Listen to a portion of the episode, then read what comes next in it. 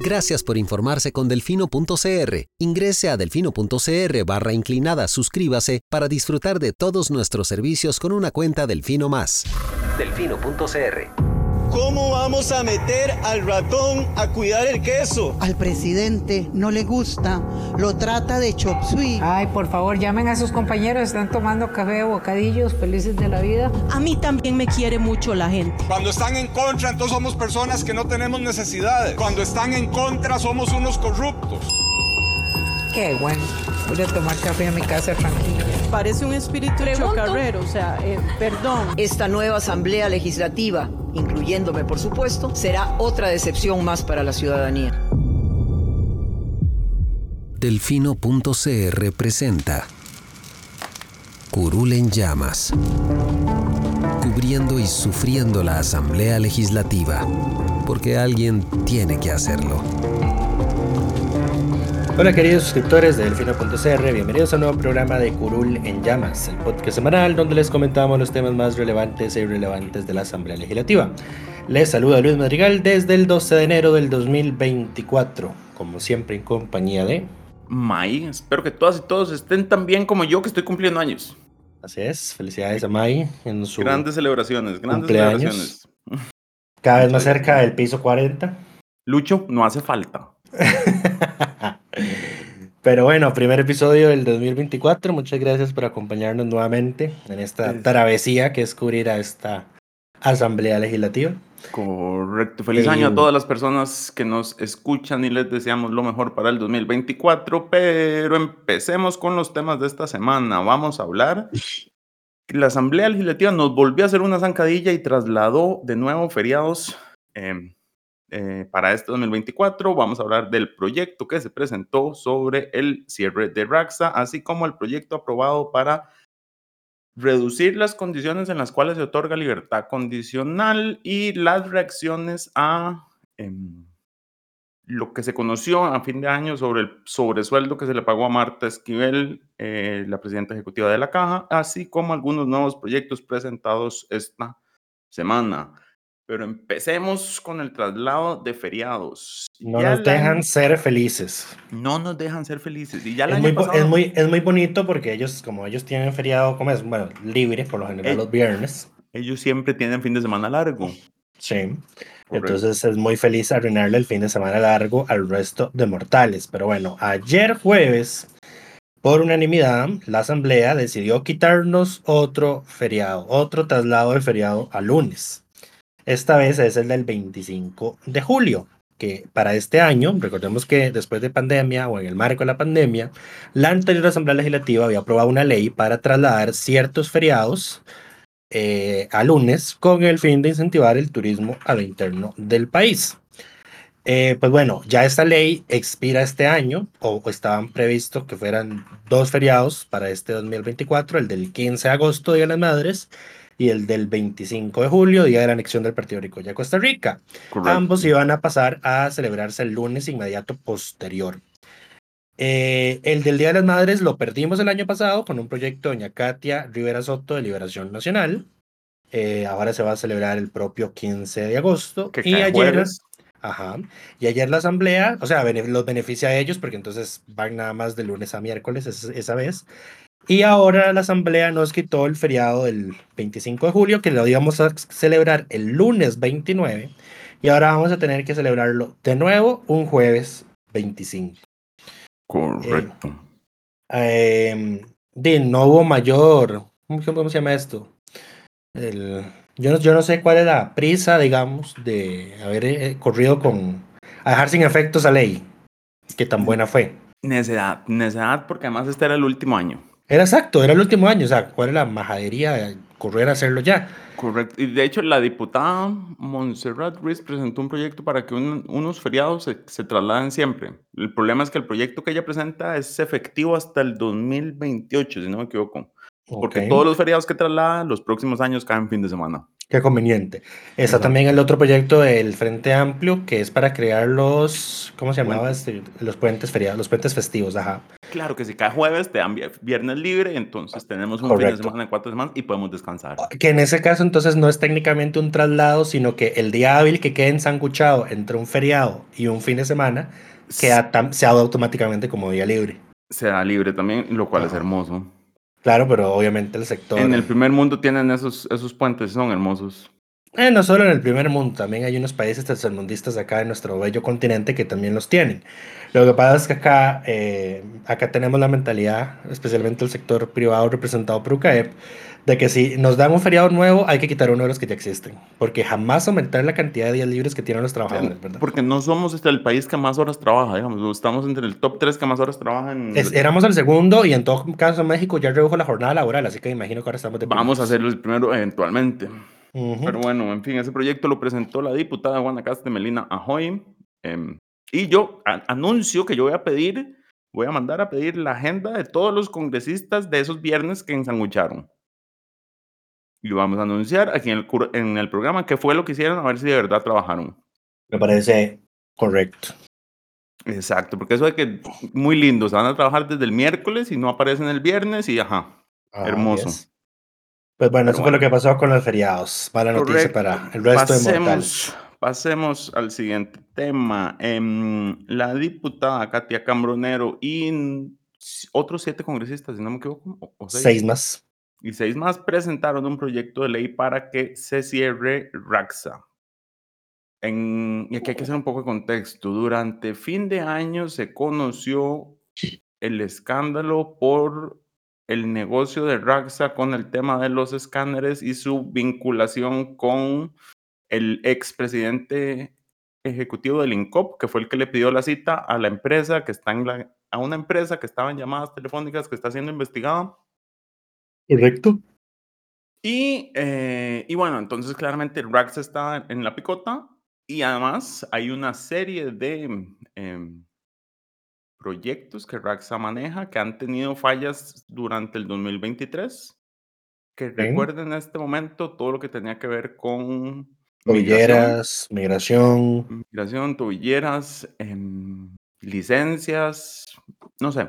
Vamos a ampliar esta información posteriormente. El punto es que Raxa lleva, tiene muchos contratos con empresas del Estado y, eh, y no es el más así registra pérdidas. Y constantemente tiene pérdidas que son asumidas por el Instituto Costarricense de Electricidad, que es el que a quien está adscrito Braxa. Correcto, es parte del grupo ICE. Es parte del, del grupo empresarial ICE. Grupo ICE es ICE, NFL, eh, la empresa cobradora del ICE y Raxa. Son cuatro. Correcto, pero bueno, el proyecto propone que se cierre eh, Raxa como un todo y sus funciones no sé a quién se le trasladarían, ¿al ICE No, las frecuencias hay que sacarlas a concurso, dice el proyecto de ley. Eh, los trabajadores van a ser liquidados, a los que quieran, digamos, se les va, eh, bueno, se les pagan los extremos laborales 60 días después de entregada su carta de cese, va a haber posibilidad de que el ICE contrate a los que quiera contratar. Eh, procesos de movilidad se llama eso, si no me equivoco. Movilidad laboral, ajá. Ajá. Em, y ya. Más o menos así es el proyecto. Es un proyecto sencillito, honestamente. Eh, toma como base un informe de la Contraloría General de la República del año 2022, en el que se identificaron debilidades de planificación institucional a mediano y largo plazo con relación a la gestión financiera de RAXA. Eh, y, menciona prácticamente y los escándalos que pasa teniendo Raxa, ¿verdad? Todos los años, todos los meses, todas las semanas. Eh, por contrataciones entre entes de derecho público, que creímos que ya habían, mm, con esta nueva ley de contratación administrativa, no como que se ve. no está cerrado, lo que incluye son condiciones especiales. Ok. Pero igual se las tratan de, de, brincar, porque a ver, lo, lo que pide es a ver, el tema con los escáneres y RAXA fue que la ley de contratación, la nueva ley de contratación pública pide que la empresa, digamos, se puede usar la excepción de ente público. Pero la empresa no puede subcontratar más allá del 50%. Siempre y cuando, y no solo siempre y cuando el, digamos, el núcleo base de lo que se está haciendo lo asuma la empresa pública. Porque si no es así, tiene que eh, hacerse una licitación pública porque se asume que en el sector digamos, en el mercado podría haber mejores opciones. Y lo otro es que Raxa, con el tema de los escáneres, quería aplicar una doble excepción. porque entonces firmó un consorcio para, eh, con esta empresa que es la que iba a manejar y a hacer toda la parte operativa de los escáneres, eh, y ese consorcio era el que iba a operar el, el tema de los escáneres en los distintos puntos fronterizos del país. Pero querían usar el consorcio y la excepción de ente público. Entonces, es, son excepciones incompatibles, digamos. Porque entonces, si bien cuando vos contratas... Porque estarías aplicando, estarías beneficiando a, por DIM. Estarías indirectamente a una empresa privada. Porque, digamos, si vos haces el, usas la excepción de contratación entre, entre entes públicos, todo lo demás que subcontrates, que no puede ser más del, del 50%, o, sí, creo que era el 50%, que no puede ser más del, del 50 o del 30, no recuerdo. Pero todo eso que contrates tiene que ser por licitación pública. ¿Ya? No puedes subcontratar directamente, que era justamente lo que quería hacer Raxa, usar ambas excepciones. Y por eso fue que la Contraloría les, eh, les detuvo la contratación y les dijo, esto no se puede hacer así, esto está mal hecho. Si ustedes crearon un consorcio, genial, pero entonces eso tiene que salir a concurso público y el consorcio compite con el resto de empresas que quieran administrar el negocio para ver quién, quién presenta la mejor oferta. Eso es, en resumen, lo que pasó con los escáneres. Y, bueno, es parte de las irregularidades, porque claramente el primero que salió a defender, regresado al gobierno, el, el, primer punto de la conferencia de prensa de esta semana fue justamente tratar de justificar el valor de Raxa al sector público, en este caso hablando sobre el tema de licencias, que iban a facilitar eh, algo, una herramienta tecnológica para facilitarle al MOB cómo se otorgan las licencias y es, más que todo el proyecto, es más que todo el manejo. Es más que todo el proyecto para que la prueba teórica se haga en casa de manera digital. Correcto, correcto, eso es. Eh, pero sí, y, y, bueno, hay que ver, hay que ver qué pasa. Vamos a hacer una investigación sobre las contrataciones de Raxa en los próximos bueno, eso va a depender de cuándo nos contesten y si hay que ir a la sala a pedir información o no. Pero bueno, eso está dentro de nuestros pendientes. Pero bueno, la diputada Cambronero y sus seis eh, compañeros y compañeras decidieron que era más fácil nada más cerrar Raxa y pusieron el proyecto. Claramente, visto la reacción del Ejecutivo, esto no iniciará trámite hasta el 1 de febrero, cuando inicien las sesiones ordinarias. ¿Algo más, Lucho? Eh, sobre Raxa, creo que no. Ok, estamos listos. Estamos eficientes el día de hoy. Pasemos. Sí, es, y es que además son, son temitas cortos. La asamblea entró muy laxa y no por nada ayer eh, doña Vanessa de Paul Castro se echó un buen control político, como antes de seguir por la lista de temas, se echó un buen control político diciendo es como, pero, pero ¿qué, ¿qué, es lo que pasa aquí? Es que como aquí, aquí esta asamblea es como que ya en un mundo paralelo, ¿verdad? Eh, está la, la, presidenta de la caja cobrando un sobresueldo millonario que no quiere devolver. Eh, y empieza a listar, digamos, como las, la serie de controversias que ocurrieron después de que la asamblea se fue de vacaciones. Y aquí la asamblea está como si nada, está todo tranquilo, estamos todos chill. Cuando dice, en otras administraciones estaría ardiendo Troya. Y tiene, tiene razón. Lo que pasa, doña Vanessa, es que es más que todo su propia fracción la que es una acomodada con el gobierno. Confirmo, pero bueno, Pasemos al siguiente tema, que es el proyecto eh, 23.737 que fue aprobado esta semana en primer debate. No, no ha sido aprobado en segundo debate, ¿verdad? Eh, por el número no me ubico, supongo que estamos hablando del proyecto de libertad condicional. Correcto, el proyecto para modificar la libertad condicional fue aprobado en primer debate. El proyecto lo que hace es, en resumidas cuentas, hoy, hoy por hoy, todos los privados de libertad pueden pedir la libertad condicional si ya cumplieron la mitad de la pena. Pueden pedirla, ¿verdad? No es que se les da. Pueden pedirla. Lo que hace este proyecto de ley es que la endurece para una serie de 18 delitos y más, porque habría que contar todos los delitos que están incluidos en la ley eh, eh, contra estupefacientes, sustancias psicotrópicas, drogas de uso no autorizado, actividades conexas, legitimación de capitales, financiamiento del terrorismo, así se llama la ley. Pero no, a diferencia de las otras del Código Penal, en el proyecto no listaron todos los artículos, digamos, sobre los cuales va a aplicar la medida, sino que dijeron, bueno, todos los artículos, todos los delitos que están tipificados en la ley 7786. Correcto. Entonces son que- 18 del Código Penal, más femicidio y feminicidio, eh, y feminicidio en otros contextos, y todos los de la ley 7786. Pero bueno, la medida es que el privado de libertad que sea condenado por, esas, por esos delitos, entre ellos homicidio, ya sea simple o calificado, violación o abusos sexuales, tanto para menores como para mayores de edad, trata de personas, robo simple en su modalidad con uso de violencia. Eh, yo no sabía que eso existía, yo juraba que el robo con violencia siempre era robo agravado, pero resulta que no. Eh, entonces, robo simple en su modalidad con uso de violencia, robo agravado, secuestro extorsivo y tráfico de órganos. Y hay otros que, que dudo mucho que eventualmente aquí en Costa Rica los aquí, llegamos a juzgar como crímenes de guerra, crímenes contra la humanidad o genocidio. Ujú. Esos delitos, más femicidio, eh, la persona que sea condenada a esos delitos la primera vez puede pedir la libertad condicional hasta que haya cumplido dos tercios del total de la pena que se le haya impuesto. No, no dicen qué va a pasar con la persona que ya haya tenido una condena previa o que haya sido No. condenada antes por otro tipo de delito o por ese o por esos delitos, pero eso es Mm. la pasa del 50% al 66.66. A dos terceras partes, exacto. Em, Proyecto de doña María Marta Carballo Arce de la Unidad. correcto. A ver, yo no creo que el punitivismo sea una solución al problema estructural que tenemos. Sí, esto es, pues, esto es un proyecto de disque que para ¿cómo se llama Para esto? atender la seguridad, pues, o sea, No, No, no, no, Es un proyecto disque que para dejar de liberar las golondrinas, como le dicen los, ajá. los punitivistas a la, a la gente que recibe ese tipo de beneficios.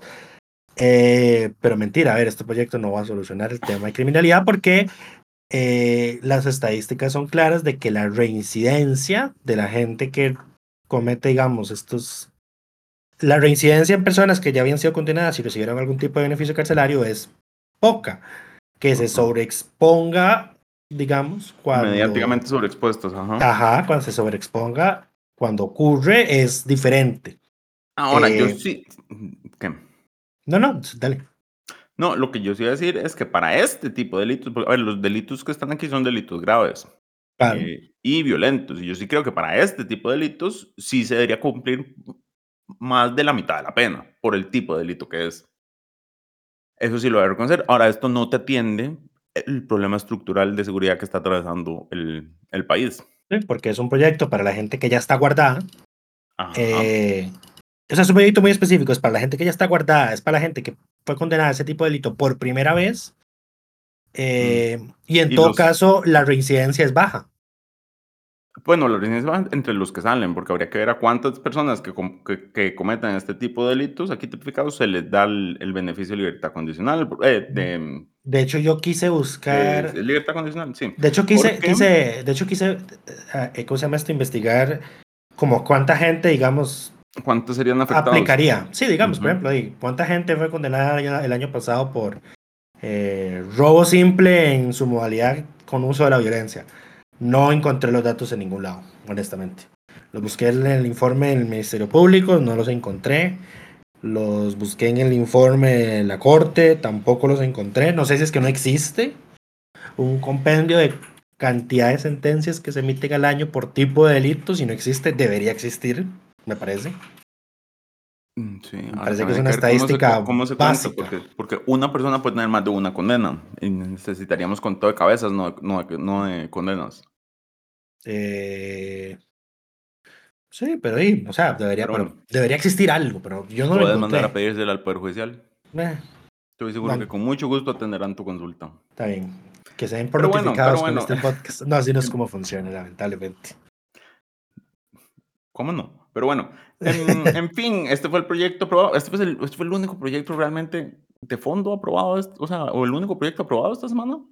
¿Qué más se Sí, semana? teníamos una agenda de seguridad fuerte para el jueves, para ayer jueves. Sin embargo, eh, doña Marta Esquivel Rodríguez, la señora presidenta ejecutiva de la Caja, Ok, so, antes de pasar a ese tema, ajá, ah, bueno, por el proyecto este que se aprobó. Por el proyecto aprobado le damos esta semana el reconocimiento de congresista de la semana a la diputada Marta Carballo del PUS. Y sí, esto fue lo único, porque, y esto fue lo único que se aprobó esta semana. O sea, todo lo demás, mociones. Hay otros, hay otros. Hay uno del sistema de inversión. Que ese, proyecto yo no lo entendí. Les voy a ser este completamente honesto. Ese es un proyecto del Ejecutivo anterior. Sí, y les voy a ser honesto, yo lo leí y no entendí qué carajos es lo que hace. Correcto. Así que. Sí, esto, esto, esto, fue. Entonces, eh, le damos el reconocimiento a la diputada porque aquí tratamos de reconocerle a todo el mundo cuando hace el esfuerzo por hacer algo. Sí. La barra está muy baja, pero bueno. Correcto, sí, lamentablemente. Pasemos al siguiente tema, que es justamente lo que mencionaba Lucho. El día de ayer había una larga agenda legislativa de proyectos aprobados que al final no se llegaron a votar porque doña Marta Esquivel eh, decidió descararse, decidió mostrar sus verdaderos colores, no sé cómo decirlo, pero bueno, contexto. A finales del año pasado, la Contraloría General de la República giró una orden a la Junta Directiva de la Caja de que tenía que rebajarle el salario a doña Marta Esquivel porque se le estaba pagando más de lo que la ley permite y además que la señora debe reintegrar esos dineros a la a la institución, a los dineros que se le pagaron de más. El miércoles la Junta sesiona por primera vez este año, si no me equivoco, y eh, acata la orden eh, de la Contraloría y pues, no le queda nada más que hacer. Después de em, una larga discusión. Después de una larguísima discusión. si, ustedes han si ustedes han visto las sesiones de corte plena y se aburren y se desesperan, ver una sesión de junta directiva de la caja es una cosa espantosamente pavorosa. Deberían pagarle a uno por ver esas cosas. Pues eh, a vos te pagan por ver esas cosas. Literalmente. pero, pero yo sea, me, refiero a, no sé, hay gente masoquista que pasa viendo ese tipo de cosas. Diría, ah, carajos. Pero sí, a ver, eh, hubo un voto mayoritario en la Junta. Votaron a favor dos directivas, las dos directivas del sector social que estaban presentes. Había un directivo que no estaba presente votó a favor el vicepresidente de, de la junta directiva, que es representante de los patronos. Eh, don Adrián Torrealba no estaba en ese el momento. con la caja, Adrián Torrealba no estaba. Ajá, y los dos directivos del Estado que estaban votaron en contra. Ahora, eso es una tontera, porque, a ver, si, ellos, a ver, no, y doña Marta es que él se inventó que iba a mandar la consulta a mi de plan por ser el ente rector del, del, Eso fue al día siguiente. Del empleo público, exacto, al día siguiente. Eso fue al día siguiente porque ese mismo, o sea, ese día que se votó ese acuerdo, el de, uno de los directivos del Estado eh, quiso eh, evitar que el asunto quedara en firme. ¿Y qué fue lo que ocurrió? Que en todo caso, eh, lo que pasó es que esos órdenes de la Contraloría tenían una fecha tienen fecha para de ejecutes, o sea, tiene fecha límite. Y si no se cumple, pues eso, eso constituye una falta grave. Una falta grave y la Contraloría puede destituirlos. Entonces, por eso la Junta estaba urgida de tomar una decisión ese día. Y este directivo del Estado eh, quiso, evitó que el acuerdo adquiriera firmeza ese mismo día, eh, metiendo, invocando, creo que es el artículo 26 o 46 del reglamento de la Junta, que hace que tenga que votarse, que verse el tema eh, la, en la votación de firmeza en la sesión siguiente. Eh, y en la sesión siguiente, lo que pasó fue que al inicio, doña Marta Esquivel presentó una recusación contra los tres directivos del sector social y no solo los recusó, sino que además amenazó con denunciarlos penalmente porque considera que ellos debieron haberse inhibido de haber participado en la discusión y votación de ese tema. Eso sí que no tiene sentido. ¿Inhibirse por qué? Eh, sí, no, ¿Cuál es el argumento? Porque, al parecer es la enemistad. bien. La enemistad que tienen, al parecer. No llevarse bien no es un criterio de inhibición. Ahora, hay un ah, tema. Esta señora fue, fue magistrada de la República y ella va a salir con esas tonteras. ¿Sabes qué puede haber sido? Que en la sesión del día previo en la que se adoptó el acuerdo, el director jurídico de la caja que estaba ahí para asesorar a la junta directiva sobre ese tema, él dijo, yo me voy a inhibir de esto porque yo tengo problemas laborales con doña Marta Esquivel, ¿verdad? Claro, pero es que él, él es empleado. Ajá. Él, digamos, es distinto, yo lo entiendo. Pero al directivo, o sea, tener una enemistad con alguien no es criterio para inhibirse. Los, los criterios de inhibición están tipificados, tienen que haber conflictos de intereses. Pero la enemistad no genera un conflicto de interés. No, según nuestra ley, no. Me instante. No, eh, al final, bueno, ese día supuestamente la sesión de las 6 de la tarde tenía que resolverse el tema. Yo me quedé esperando a que iniciara esa sesión, nunca vi que iniciara, nunca lo transmitieron, así que no sabemos si eh, la recusación llegó a verse, porque lo que estaba antes de eso era, era el régimen disciplinario y esa parte es confidencial, entonces no. Sí, se quedan pegados, pero bueno, doña Marta sigue aferrada a su salario y a no devolver la plata. Ah, sí, no, no, y el, el, problema no es ese técnicamente, digamos, el problema es que la señora se inventó que la, el Mideplan tiene el mismo nivel de autoridad Claro, eh, voy que a la preguntarle a mi amiguita mía plan para que me salve la tanda. Correcto. Eh, dijo que ella iba a devolver la plata. Primero dijo que, que, la Contraloría no tuvo la deferencia de haberle notificado sobre la denuncia. No, tiene, por qué no tiene por qué, porque la Contraloría emitió esa orden a raíz de una denuncia y esos, esos procesos de denuncia son confidenciales casi que en su totalidad. Ahora, paréntesis, paréntesis, porque aquí hay algo que yo quiero aclarar. Esto no es culpa de Marta Esquivel. No, es culpa de recursos humanos. Esto es culpa de recursos humanos de, eh, de la, caja, de aplicar mal la ley y de, calcular un salario por encima de lo que la ley le, permite. Ahora, el, lo que sí es responsabilidad de Marta es no querer acoger el criterio de la Contraloría y someterse a lo que la ley dice. Eso sí ya es culpa de ella. De es que técnicamente ella, técnicamente no le corresponde. Ella no se define su propio salario.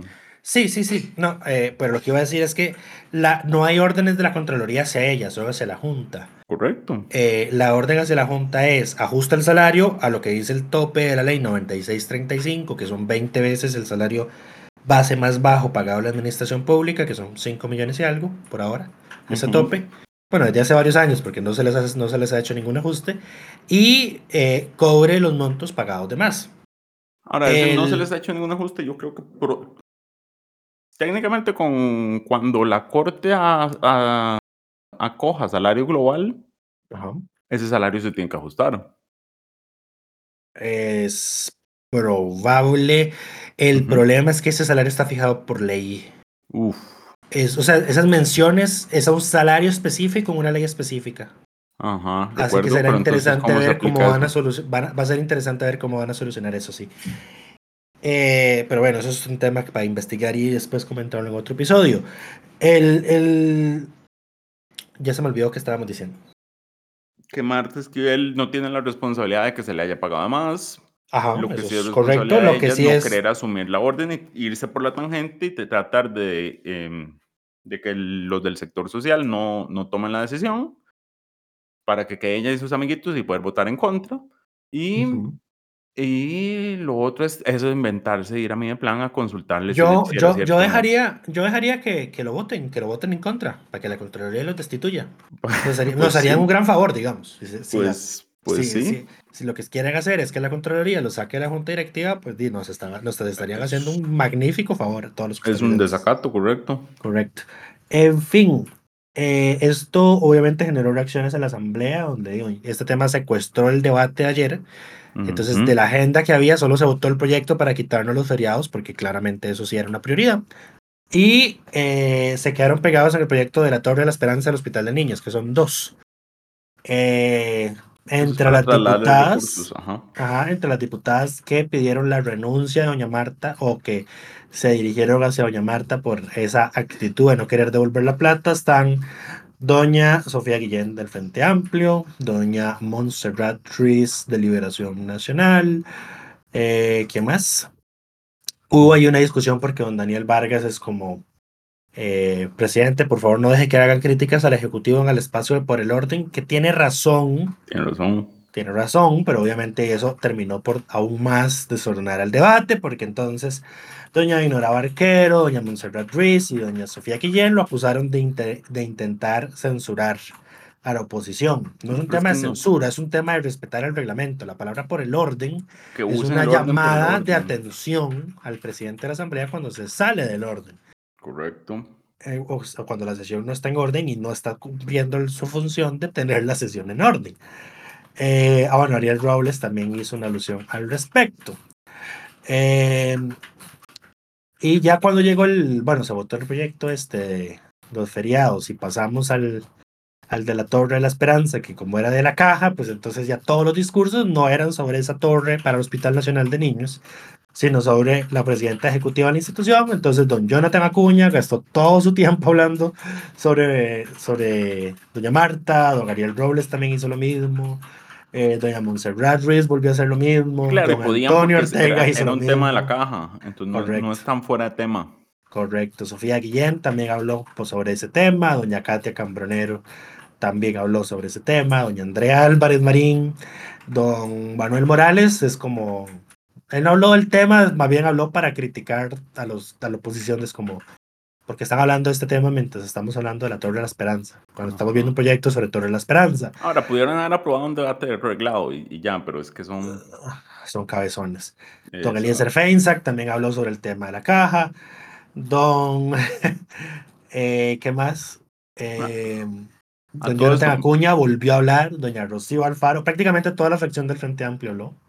A todo También- esto, ajá. también lo, lo que tampoco le ayudó a doña Marta es que en, en lo que ella está recusando y, y aferrándose a Ah, su sobresalario como, como mono en ventolero, Ajá. el expresidente ejecutivo de la caja, don Álvaro Ramos, eh, a quien también, digamos, quien también, según el criterio de la Contraloría, recibió el mismo sobresueldo, le envió un oficio a, la Junta Directiva de la caja solicitando se le indique eh, ¿Cuánto tiene que volver? cuánto tiene que devolver y cuál es el, cómo, digamos, a qué cuenta o cómo hace para, para devolver los, los recursos. Entonces, además, Marta quedó, eh, si ya estaba mal, peor. Quedó Pero bueno. para sí. Pero Eh, bueno, pero bueno. Doña Dinora Barquero habló del tema, doña Vanessa de Paul habló del tema, que lo mencioné ahora, y doña Pilar Cisneros habló para regañar a don Rodrigo Arias. ¿Por, por qué? porque le, le acusó de no cumplir su promesa de mantener el respeto en las intervenciones de los demás en el plenario. Digo que se estaban usando insultos, que se estaban usando ofensas, que eran bajezas, y cuando se recurría a eso era porque no había argumentos. Entonces, eh, ya después don Rodrigo le dijo, vea, doña Pilar, no es mi culpa. Primero que nada, eh, aquí nadie se ha insultado, digamos. es como, Yo no he oído ningún insulto. Yo tampoco escuché ningún insulto. Que a usted Eh, no le gusta lo que le dicen es distinto, pero eso no, Lo- eso lo no que hace pasa- algún insulto. Y, y aquí me van, a, me van a cancelar, estoy seguro. Lo que pasa es que por lo general cuando hay críticas a una jerarca femenina, se interpreta como un acto de violencia. Por lo general. Entonces, doña Pilar se montó de eso, pero, pero sí, o sea, nadie estaba insultando, nadie insultó a doña Marta.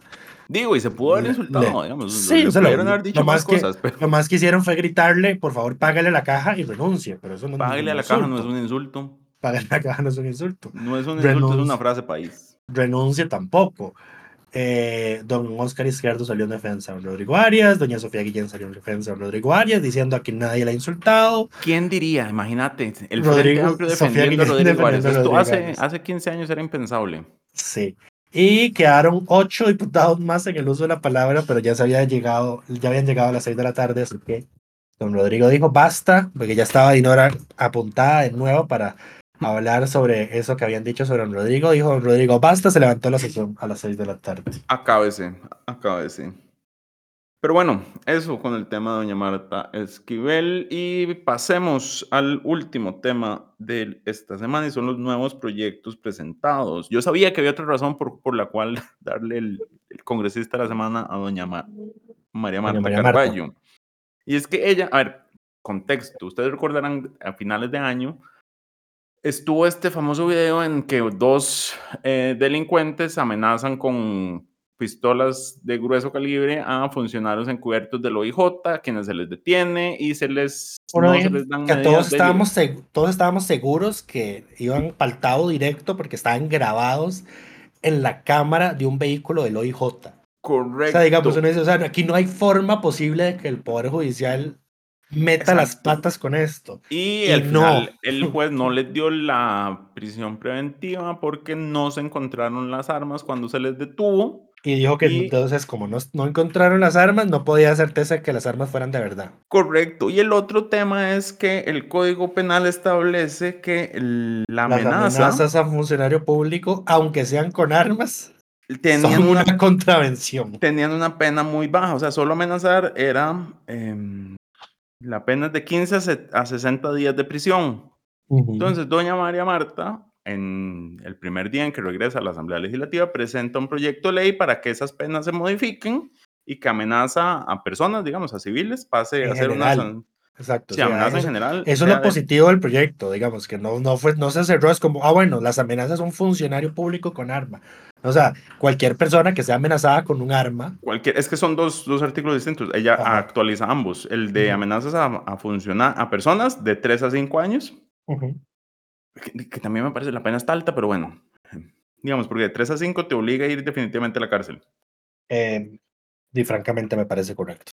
Y eh, amenaza a funcionario público pasa de un mes a de un mes a dos años, que era el rango actual, a de 3 a 5 años de igual forma. Y, eh, y entonces sí, este proyecto lo presentaron para que no vuelva a pasar lo que pasó, porque claro, el juez dijo, dice que no Ahora, este tengo- proyecto, por este proyecto aplicaría para el loco aquel de la barra del público que se quitó la camisa y golpeó el vidrio y amenazó a los diputados. No, porque no usó arma. No, porque no fue con armas, ¿cierto? Exacto, esto es solo para razón. amenazas con arma. Que O también, sea, eso es, un, digamos, eso es un tele- eso es como amenazas agravadas. es- esto es amenaza grabada. Y digamos, en, durante diciembre también se hizo viral el, el video, un video en Alajuela en el que un vehículo choca y el, el que chocó por detrás sacó una pistola y tiró disparos al aire para eh, que el otro se fuera. Bajo Ah. nuestro régimen actual, ese señor que, que amenazó con arma a la otra persona, la pena sería de 15 días a 60 días de prisión. Con este nuevo proyecto sería de 3 a 5 años.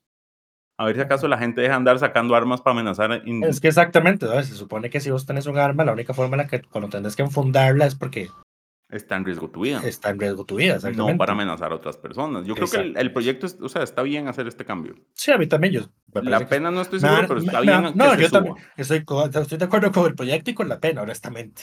Pero es- yo sabía que había otra razón para reconocérselo a la señora. Sí, me- bien por doña María Por Marta. doña Marta. El otro proyecto nuevo que se presentó, que también está interesante, es uno del Frente Amplio, pues, firmado con firma principal de Antonio Ortega, y que lo que busca es eh, que se proteja a las personas que tienen tatuajes, piercings y la discriminación laboral.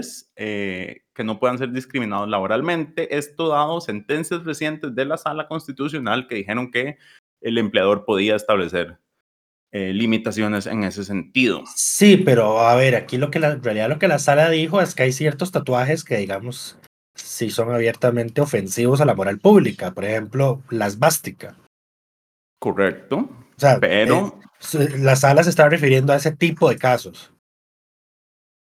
No en general a los No tatuajes. recuerdo, no recuerdo el caso No, específico. yo sí recuerdo el caso porque yo sí me leí la sentencia. Entonces sí Ok. lo tengo, sí lo tengo perfectamente claro. Y me- de hecho me pareció razonable. Yo dije, pues sí, me parece que, que pues es, es un, es un, es un límite razonable a, la, a esa libertad de expresión corporal. Ahora, el, el proyecto también es porque el fallo de la sala era en un sector público. ¿Es el reglamento del Banco Eh, Nacional o el reglamento de algún banco? No creo, que era- creo, que, creo que se vieron casos tanto en el sector público como en el privado. Pero bueno, y el proyecto también establece eso, que no se pueden, digamos, la expresión tienen que respetar siempre y cuando no se viole eso que mencionaste, la moral y... ¿Cuál fue la otra? Y las buenas costumbres, me imagino que siempre la... No representa riesgo para la salud, el interés público y perjudica a terceros. Mm, correcto, exacto. Y por último, un proyecto que presentó la diputada. Los municipalistas nos van a costar este país. La diputada Son- Sonia Rojas decidió presentar un proyecto para financiar la municipalidad de Puerto Jiménez, que acaban de crear claramente, innecesariamente. Em, Con un- una carga monetaria adicional a los visitantes del Parque Nacional cobrándole un Corcovado. 10% de la entrada actual de, la en- del- de las entradas al Parque Nacional Corcovado que estén dentro de la municipalidad. Porque creo que no todas están dentro de esa municipalidad. O sea, no todas las entradas a Corcovado están dentro de esa municipalidad, no estoy seguro. Eh, pero sí, ese proyecto también se presentó y esos son los más importantes presentados esta semana. Bueno, el de Raxa, que ya, que ya lo mencionamos. Correcto. Y sí, eso sería. Hablando Em, de Martas o de María Martas, eh, ya actualizan, bueno, doña María Marta Padilla, que ya es diputada independiente, realizó esta semana su primer control político como independiente. De hecho, fue ayer jueves. Y se cambió de lugar, se sentó en el asiento vacío que está entre Liberación Nacional y la Unidad. Ya está al otro lado. Correcto, así que ya hicimos. Ya pusimos a, doña, Gloria, a doña Gloria, a doña Gloria con el resto de su fracción. Qué dicha. ya se ve eh, más ordenadito todo. Sí, y ya actualizamos. Ayer me di la tarea de consultar ahí con los asesores y diputados. Eh, si los demás órdenes estaban correctos, ahí hicimos hubo que reordenar al PUSC, que el PUSC sí fue como casi que todos estaban cambiados de lugar. Eh, y a progreso había que moverlos nada más de un asiento. Pero ya doña Gloria está sentadita a la par de don David Segura en nuestro registro, porque ella se sigue sentando en la mesa de la, del directorio. Yo entiendo, o sea, yo sé que es por la edad, porque la señora tiene problemas de movilidad, pero... Sí, porque además don Rodrigo pasa saliendo, entonces se le queda... Sí, es que el tema es que ella tendría que estarse moviendo mucho. Correcto, y sí, o sea, es entendible. en todo caso, a mi criterio, todo el directorio, debería, los seis del directorio deberían estar sentados en la mesa del directorio. Eh, pero al parecer no es lo suficientemente grande esa mesa. Mm, tengo mis dudas, pero bueno. Sí, es razonable. O sea, si es en el resto de los países que yo veo las transmisiones de los cambios, los cambios son más sencillos. Correcto. Pero bueno, eh, eso, es todo por esta semana. Eso es todo por esta semana. semana, entramos suavecitos esta semana. Empezamos, empezamos calmados. Pero bueno, eso fue todo por esta semana. Esperamos que todas y todos estén muy bien y nos escuchamos de hoy en ocho. Delfino.cr presentó Curul en llamas, cubriendo y sufriendo la Asamblea Legislativa, porque alguien tiene que hacerlo.